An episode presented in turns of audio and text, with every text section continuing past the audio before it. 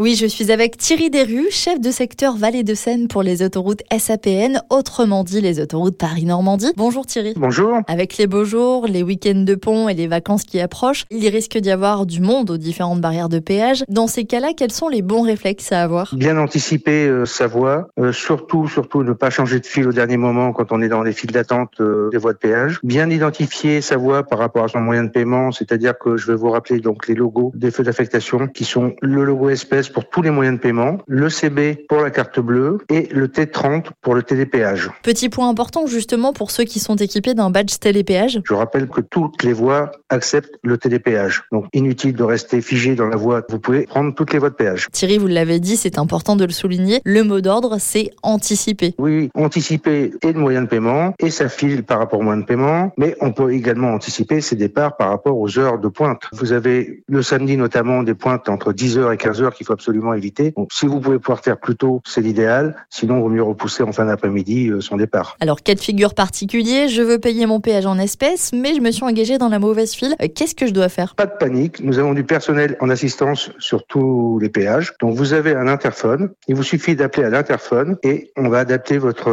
moyen de paiement par rapport à la voie. Surtout ne pas faire de marche arrière comme on peut le voir. C'est extrêmement dangereux. Donc, restez bien dans la voie. Ne sortez pas du véhicule surtout. C'est extrêmement dangereux également. Vous appuyez sur un petit interphone et vous aurez un collaborateur qui vous prendra en charge. Justement, un mot sur euh, vos collaborateurs, comme vous le dites, sur le personnel autoroutier aux abords des voies de péage, c'est important. effectivement, nous sommes euh, appelés à nous déplacer, nous, sur les voies pour euh, assister le client. Nous sommes repérables avec nos gilets jaunes, donc soyez vigilants et ralentir à l'approche des péages. Si on devait résumer, pour permettre un trafic plus fluide au péage lors des vagues de départ ou de retour, trois conseils pour nos auditeurs. À l'approche du péage, bien se mettre sur sa voie par rapport à son moyen de paiement, ne pas accélérer, ne pas ralentir, rester tranquille à la vitesse adaptée, ne pas s'impatienter parce qu'un véhicule devant soi peut avoir aussi euh, un souci. Donc ça sert à rien de klaxonner, ça énerve tout le monde. Il faut prendre son mal à patience quand euh, tout le monde part en même temps. Effectivement, on peut pas être tout seul sur le péage. Voilà, prudence, patience et courtoisie pour arriver à destination euh, en toute sécurité. Et avant de partir en week-end et en vacances, n'hésitez pas à vous renseigner sur nos réseaux sociaux ou tout simplement en restant à l'écoute du 177.